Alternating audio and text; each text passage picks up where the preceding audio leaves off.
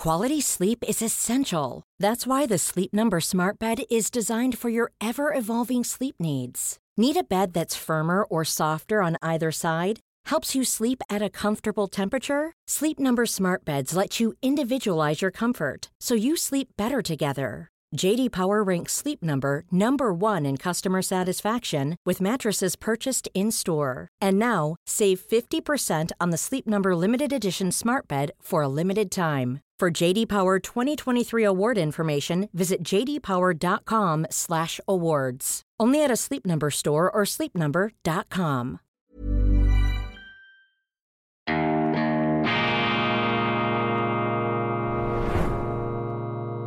Diese Ausgabe von Weltwoche Daily wird Ihnen präsentiert von Kibun, dem Schweizer Pionier für gesundes Gehen und Stehen. Grüezi miteinander, ganz herzlich willkommen und einen wunderschönen guten Morgen, meine sehr verehrten Damen und Herren, liebe Freunde. Ich begrüße Sie zur schweizerischen und internationalen Ausgabe von Weltwoche Daily, die andere Sicht, unabhängig, kritisch, gut gelaunt, von unerschütterlicher Lebenszuversicht erfüllt, selbstverständlich auch an diesem Dienstag, dem 2. Mai 2023 der wichtigste Grundsatz unserer Wertegemeinschaft.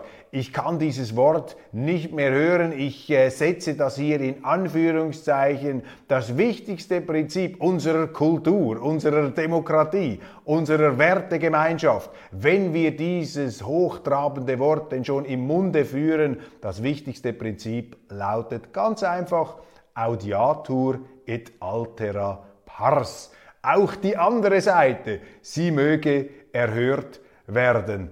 Toleranz, sich immer wieder mit dem auseinandersetzen, was einem auch fremd ist. Und ist ja hochinteressant, dass ausgerechnet die angeblich weltoffensten, die aufgeklärtesten unter uns, Sie wollen nichts mehr von diesem Grundsatz wissen. Wehe, wehe, audiatur et altera pars. Wehe, irgendjemand redet mit den Covid-Politik-Kritikern, mit den Klimaskeptikern, mit den Trump-Wählern oder am allerschlimmsten sozusagen mit diesem Auswurf der leibhaftigen Hölle mit denen, die die Sichtweise Russlands im Ukraine-Krieg nach vorne bringen wollen. Das ist strengstens verboten, audiatur et altera pars, dieses eherne, dieses hehre Prinzip, letztlich glaube ich aus dem römischen Recht stammend, also wirklich ein Traditionsbestand unserer rechtsstaatlichen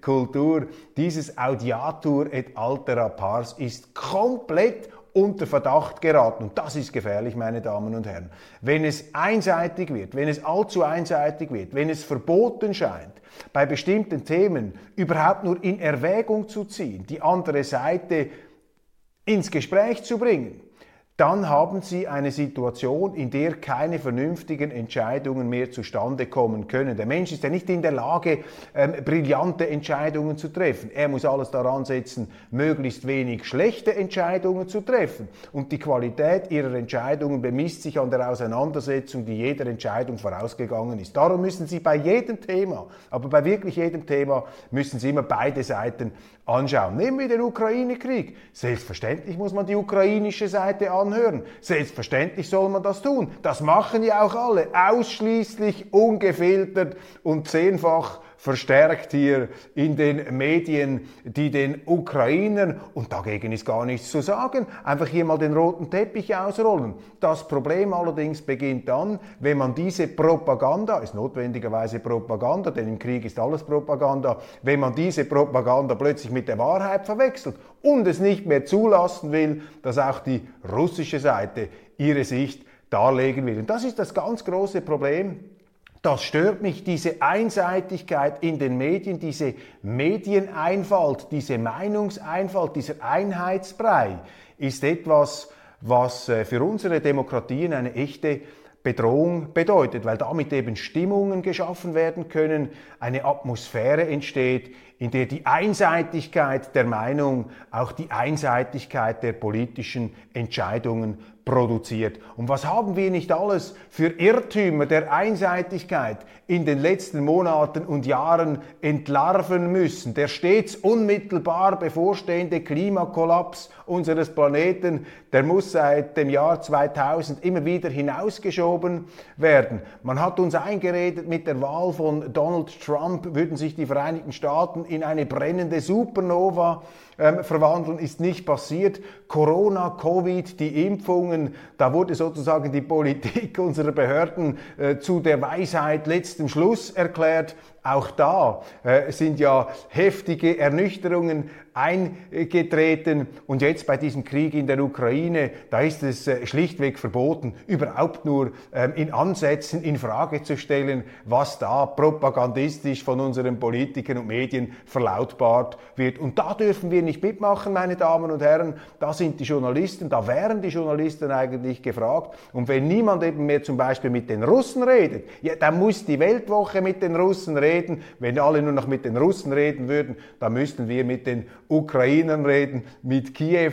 Nur so haben sie die Chance, eine gewisse Differenziertheit des Gesamt Gesamtbilds zu erreichen, eine Vielstimmigkeit, die ihnen erlaubt, eine etwas äh, bessere oder sagen wir weniger schlechte Entscheidung zu treffen. Und jetzt bei diesem Krieg geht es natürlich um ganz entscheidende Punkte. Es geht zum Beispiel um die Frage, ob die Schweiz Waffen liefern soll, ob die Schweiz ihre Neutralität aufgeben soll oder eben gerade nicht ob wir uns da mit den Amerikanern zusammen in einer zähnefletschenden Kampfbrigade gegen den Osten stellen, um diesen Östlern und Asiaten und Russen sozusagen unsere Lebensweise gewaltsam einzuprügeln, oder ob wir alles daran setzen sollten, Frieden und Verständigung wieder herbeizuführen. Und das Schlimmste, das Gefährlichste ist, wenn die Guten, wenn die Guten sich aufblustern und wenn die Guten da auftrumpfen.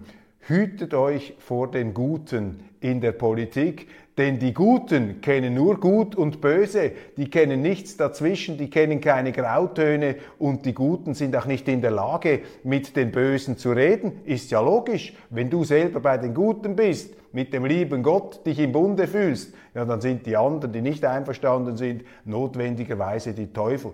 Und wenn so eine Stimmung entsteht in einer Demokratie, dann kann es brenzlig werden, dann kommen eben andere Meinungen unter die Räder, äh, dann sind sie in einer inquisitorischen oder in einer Guillotine, in einer jakobinischen Situation, wie während der französischen Revolution. Ein Tugendterror greift dann um sich und das beobachte ich mit größter Sorge jetzt im Zusammenhang mit diesem Krieg. Und die Weltwoche ist sozusagen äh, das äh, stärkste denkbare Gegengift gegen diese Geistesvergiftung, gegen diese Geistestrübung des Guten und des Bösen. Gut und Böse haben in der Politik nichts zu suchen. Der Mensch ist immer ein Gemisch von beiden. Der Mensch ist gar nicht in der Lage, ähm, so genau zwischen Gut und Böse zu unterscheiden. Und wir haben ja oft in der äh, Geschichte gesehen, dass die Menschen dann am bösesten werden, wenn sie sich am heftigsten mit dem Guten im Bunde gefühlt haben. Hütet euch vor den Guten, audiatur et altera pars, immer auch mit den anderen reden, nicht weil die anderen die Wahrheit hätten und unsere in allem falsch liegen,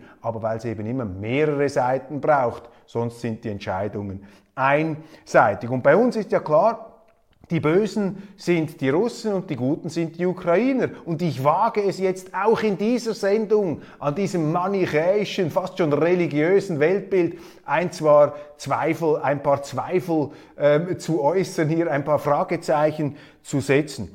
Ich bin äh, sehr, sehr beunruhigt, nachdem ich äh, letzte Woche ein Tweet gelesen habe. Ich glaube, mittlerweile hat er es gelöscht von Andriy Melnik. Andriy Melnik ist der frühere Botschafter der Ukraine in Deutschland und er hat eine Twitter-Meldung ähm, abgesetzt als Reaktion auf ein kritisches Tweet eines Zeitjournalisten, der da Oscar Lafontaine kritisierte, zu Unrecht kritisierte. Lafontaine hatte geschrieben, dass ähm, in der Ukraine 40, in der Ostukraine 40.000 vornehmlich russischsprachige Menschen umgebracht worden sind zwischen 2014 und 2022. Das sind beglaubigte Zahlen, da hat der Zeitmann das kritisiert. Ich weiß nicht auf welche Faktengrundlage, aber es muss eine falsche sein.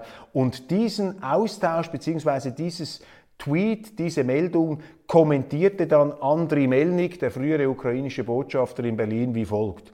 Oskar Lafontaine und seine Frau Sarah Wagenknecht sind beide die schlimmsten Komplizen vom Kriegsverbrecher Putin, die als solche noch zur Rechenschaft gezogen werden, und zwar sehr bald. Meine Damen und Herren, ich weiß nicht, wie Sie das lesen. Ich lese das als eine unverhohlene Drohung eines Repräsentanten, nach wie vor hohen Repräsentanten des ukrainischen Staates gegenüber einer gewählten deutschen Politikerin, Frau Sarah Wagenknecht, und ihrem Ehemann, dem früheren Vizekanzler und ehemaligen Vorsitzenden der SPD, dann Linkspartei, äh, große politische Figur im Nachkriegsdeutschland, Oskar Lafontaine. Und hier sehen Sie in diesem Tweet natürlich eine enthemmte, eine entgrenzte, ähm, Gesinnungsvehemenz, die sich gleichsam ermächtigt, eben, wir sind ja die Guten, ich bin auf der Seite der Guten gegen die Kriegsverbrecher, gegen die Russen. Und deshalb ist alles erlaubt. Diese Drohung ist äh, ein bedauerliches, ein sehr betrübliches Symptom jener ähm, politischen Mentalität, die ich generell allzu oft im Zusammenhang mit den Ukrainern beobachte, vor allem mit den ukrainischen Offiziellen.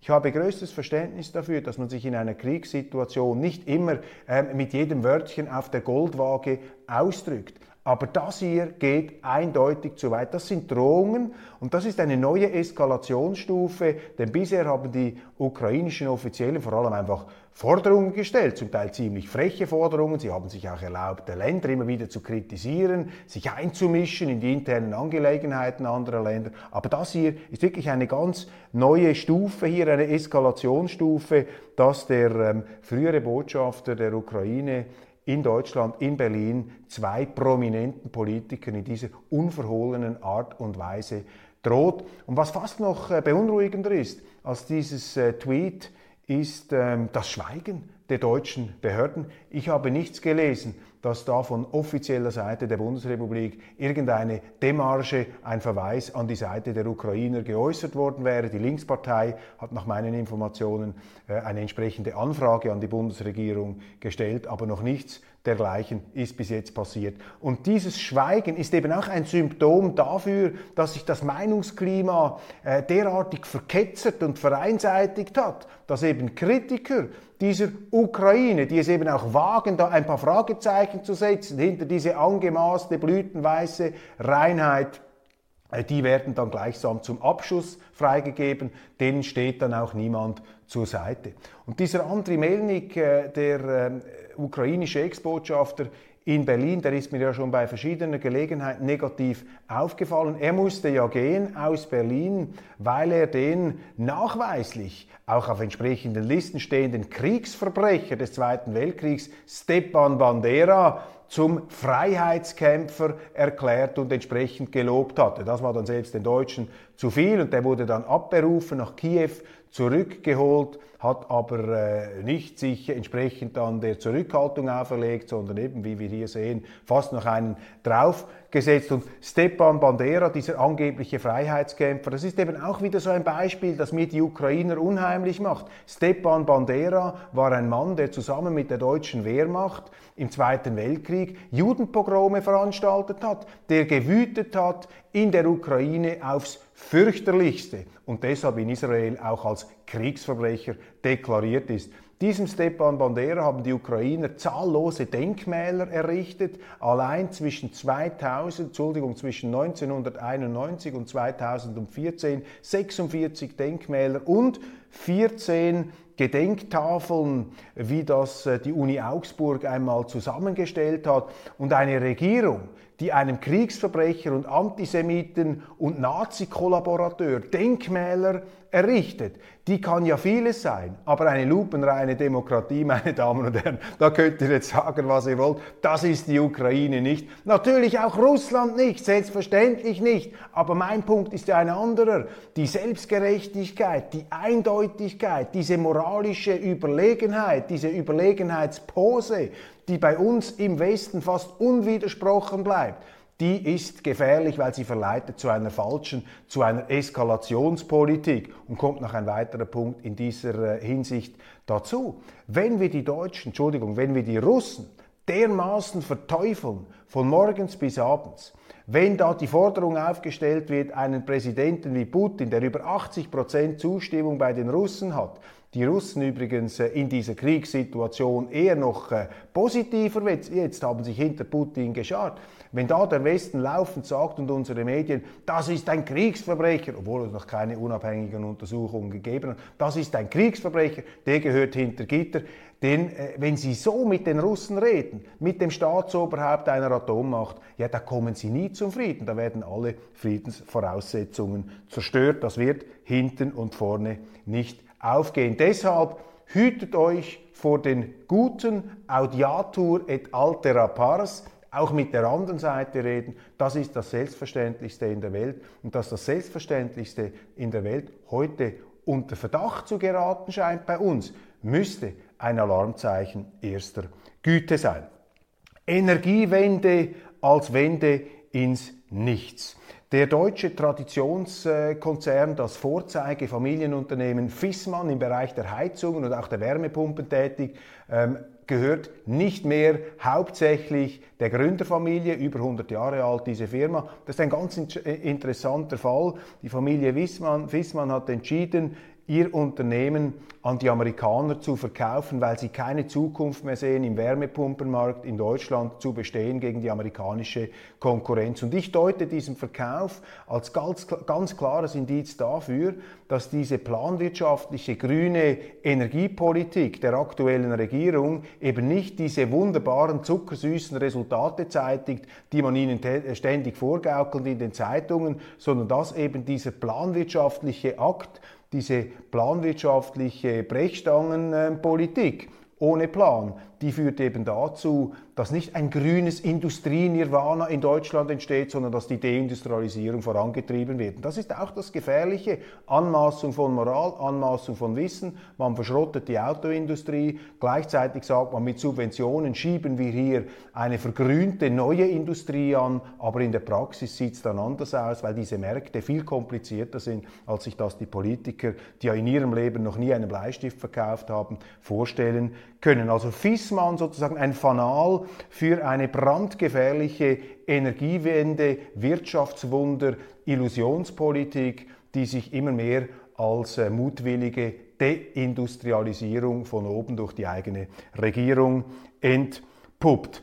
Die Ex-Kanzlerin Angela Merkel hat an der Leipziger Buchmesse ein Interview gegeben, dem, dem ihr äh, wohlgesonnenen Journalisten Giovanni Di Lorenzo und sie hat dort vieles gesagt. Ein Satz ist mir hängen geblieben. Sie hat ähm, in Leipzig äh, zum Ausdruck gebracht einen Satz, äh, der für Schweizer Ohren einfach Millions of people have lost weight with personalized plans from Noom, like Evan, who can't stand salads and still lost 50 pounds. Salads generally for most people are the easy button, right? For me, that wasn't an option. I never really was a salad guy. That's just not who I am. But Noom worked for me. Get your personalized plan today at Noom.com. Real Noom user compensated to provide their story. In four weeks, the typical Noom user can expect to lose one to two pounds per week. Individual results may vary. Ryan Reynolds here from Mint Mobile. With the price of just about everything going up during inflation, we thought we'd bring our prices down. So to help us, we brought in a reverse auctioneer, which is apparently a thing. Mint Mobile unlimited premium wireless. Ready to get 30, 30, bit to get 30, bit to get 20, 20, 20, bit to get 20, 20, bit to get 15, 15, 15, 15 just 15 bucks a month. So, Give it a try at mintmobile.com slash switch. $45 upfront for three months plus taxes and fees. Promo rate for new customers for limited time. Unlimited more than 40 gigabytes per month. Slows. Full terms at mintmobile.com. unglaublich klingt. Ich zitiere. Die AfD sei als Partei zwar erlaubt, aber es sei nicht in Ordnung, sie zu wählen. Nochmal, die AfD sei zwar erlaubt, ja, auch zwar noch erlaubt, so halb, aber, aber es sei nicht in Ordnung, sie zu wählen. Was denkt eigentlich Frau Merkel, wer sie ist? Meinen Sie, steht einer früheren Kanzlerin oder einem deutschen Spitzenpolitiker zu, den Deutschen zu sagen, äh, was da in Ordnung sei, wen sie da wählen dürfen und wen nicht. Ich meine, das ist ja eine ähm, mutwillige Verunglimpfung der demokratisch gewählten und auch demokratisch legitimierten Opposition. Das sind ungeheuerliche Sätze, die vor allem etwas zum Ausdruck bringen, nämlich die grenzenlose Verachtung vieler deutscher Politiker gegenüber den eigenen Wählern und auch ihr fundamentales, fundiertes Unverständnis gegenüber Mechanismen der Demokratie. Umso amüsanter ist es ja, dass dann immer wieder Deutsche, auch deutsche Politiker und Medienschaffende kommen, die glauben der Schweiz die Demokratie erklären zu müssen. Dabei haben sie selber noch nicht so ganz begriffen, worum es in der Demokratie geht. In der Demokratie geht es nämlich darum, dass die Bürger der Chef sind. Sie sind der Wähler. Sie können bestimmen, wem sie eine Stimme geben und nicht die Kanzlerin oder sonst irgendein äh, berufener Demokratie-Schiedsrichter. Sehr erhellend, sehr bezeichnend dieses äh, Statement von Angela Merkel an der Buchmesse, glaube ich, von Leipzig. Dann Thomas Bohrer, der schweizerische Ex-Botschafter in Berlin und auch äh, einstmalige Unterhändler in der schwierigen äh, Streitphase zwischen den USA und den, äh, den Schweizern damals in den 90er Jahren, nachrichtenlose Vermögen. Thomas Bohrer war damals so etwas wie ein äh, Schweizer Interessenvertreter in diplomatischen Diensten, nachher in äh, Berlin als äh, Amtsträger tätig. Er hat in der Washington Post einen Artikel veröffentlicht, in dem die Schweiz aufgefordert wird, ihre Neutralität abzuschaffen. Und das empfinde ich als einen Skandal, dass ein früherer Diplomat, der gut gelebt hat von der Schweizerischen Eidgenossenschaft, der im Grunde meines Erachtens immer noch verpflichtet ist, die Schweizerische Bundesverfassung hochzuhalten, er kassiert nämlich noch eine Rente von der Schweiz, und in dieser Bundesverfassung steht nun einmal, ist verankert die Neutralität als Instrument der Sicherheit und auch des Friedens, aber vor allem der Sicherheit für unser Land. Und diese Neutralität wird ja weltweit ganz enorm geschätzt, wenn ich in Deutschland mit Freunden rede. Die beschwören mich regelrecht, und zwar von unterschiedlichen äh, politischen Himmelsrichtungen her. Auf keinen Fall dürfe die Schweiz die Neutralität aufgeben. Die Neutralität sei doch der wesentliche Grund dafür, äh, dass wir bisher von den ganz großen Weltkriegen verschont geblieben seien. Die Deutschen haben das erkannt. Viele Leute im Ausland sehen das. Und es gab auch sehr, sehr kritische Rückmeldungen, Leserbriefe auf den Aufsatz von Thomas Bohrer in der Washington Post. In anderen Jahren, in anderen Kriegssituationen hätte man hier vielleicht von einer Art von publizistischem Landesverrat gesprochen. Ich empfinde es als einen ganz massiven Loyalitätsbruch und ich nehme ihm das ehrlich gesagt auch nicht ab, dass er das ernst meint. Thomas Bohrer ist ein sehr geschäftstüchtiger Mann, ein intelligenter Mann. Ich schätze ihn auch, ich bin nicht gegen Thomas Bohrer eingestellt, aber man muss wissen, dass Thomas Bohrer früher als Berater tätig war für sehr reiche Russen und ich könnte mir vorstellen, dass er mit solchen Wortmeldungen versucht, sich jetzt neue Märkte in den USA zu erschließen, im Glauben, er würde sich dort einer Mainstream-Meinung anbieten.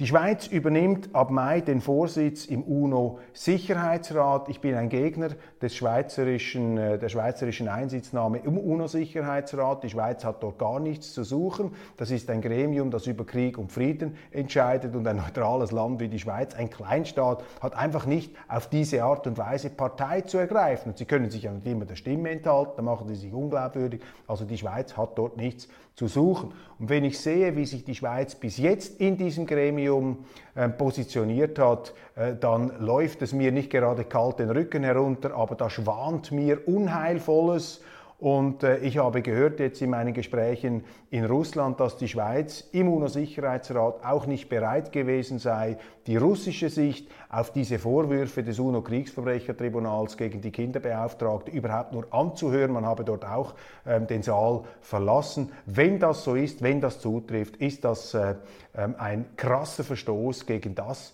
was unser Land immer ausgezeichnet hat, die Neutralität, audiatur et altera pars, die Neutralität ein Privileg und ein Privileg, das wir nicht zuletzt erhalten haben dank den Russen, dank Zar Alexander I.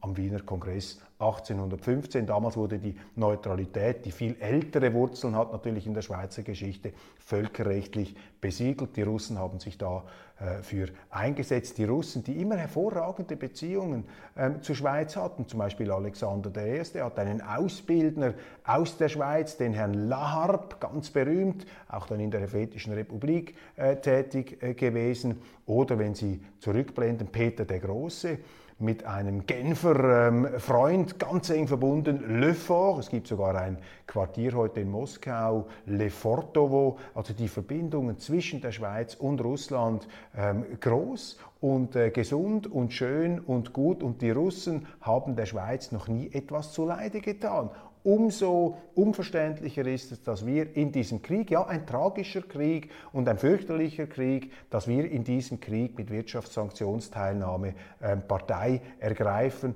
Dies auch ein krasser Verstoß aus meiner Sicht gegen die bewährte Neutralität. Aber in dieser Stimmung, die wir jetzt eben haben, in dieser verketzerten Einseitigkeit, ist eben auch die Neutralität, das Selbstverständlichste der Welt, nicht mehr selbstverständlich geworden. Und darum ist es sehr, sehr wichtig, hier auch in dieser Sendung immer wieder die entsprechenden Argumente zu bringen. Wenn alle Länder so neutral wären wie die Schweiz, dann gäbe es keine Kriege mehr. Und die Schweiz dient dem Frieden am meisten, wenn sie neutral bleibt.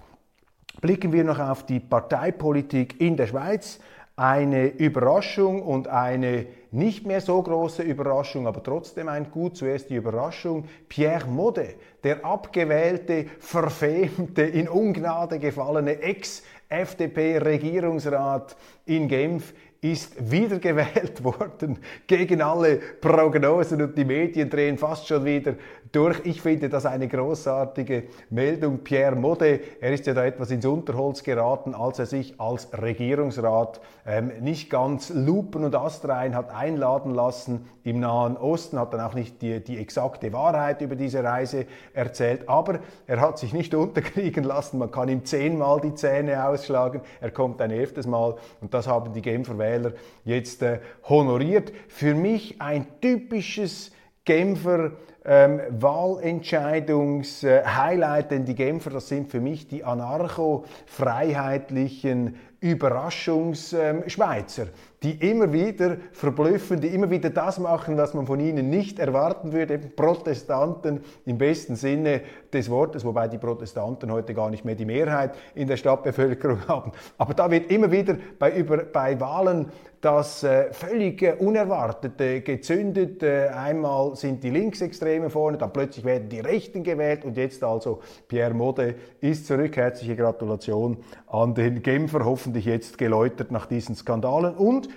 Esther Friedli in der Ostschweiz, äh, die SVP-Frau mit äh, sanfter Stimme, aber dezidierten Auffassungen. Sie hat es geschafft, jetzt also tatsächlich äh, den Ständeratssitz von Paul Rechsteiner zu erobern, den Linken diesen Sitz wegzunehmen. Ein ganz großer Erfolg. Und äh, Esther Friedli, ich kenne sie natürlich, wir haben auch zusammengearbeitet bei meinem ersten Wahlkampf. Ich schätze sie enorm. Eine einfach unaufgeregte, sachliche Frau mit vernünftigen Auffassungen. Ich mag ihr das sehr gönnen, dass sie da gewählt wurde als Standesvertreterin im Kanton St. Gallen. Damit hat sie etwas fertiggebracht, was äh, die Corona, die Crème de la Crème, der SVP, nicht zuletzt ihr Lebenspartner Toni Brunner, nicht geschafft hat. Also Esther Friedli, eine Frau mit Majorzqualitäten, die hier die Wähler in St. Gallen und als äh, Ex-St. Galler bzw. Teil St. Galler, mein Vater stammt ja aus St. Gallen, aus dem Kanton, ähm, weiß ich, dass die St. Galler sich über ein sehr kritisches Naturell äh, dadurch auszeichnen. Sie sind also nicht jemand, der einfach das glaubt, was da irgendjemand macht oder weil es eine Frau ist, geben sie ihr die Stimme. Nein, nein, das sind Skeptiker und wenn man die überzeugen kann, dann hat man eine erhebliche politische Leistung vollbracht. Das sind die beiden Lichtblicke zum Schluss. Ich danke Ihnen ganz, ganz herzlich für die Aufmerksamkeit. Das war's von Weltwoche Daily International und Schweiz am 2. Mai. Ich wiederhole meine Forderung von gestern. Schafft diesen 1. Mai als Krawall- und Protesttag ab. Wir würdigen, wir ehren die Arbeit am besten, indem wir arbeiten am 1. Mai. Trotzdem gönne ich Ihnen natürlich von Herzen die ruhigen Stunden, die Sie vielleicht abseits der Krawallpolitik im Kreis Ihrer Familie haben verbringen können an diesem verlängerten Wochenende. Ich freue mich, wenn Sie morgen wieder dabei sind. Ganz herzlichen Dank für die Aufmerksamkeit und bis bald.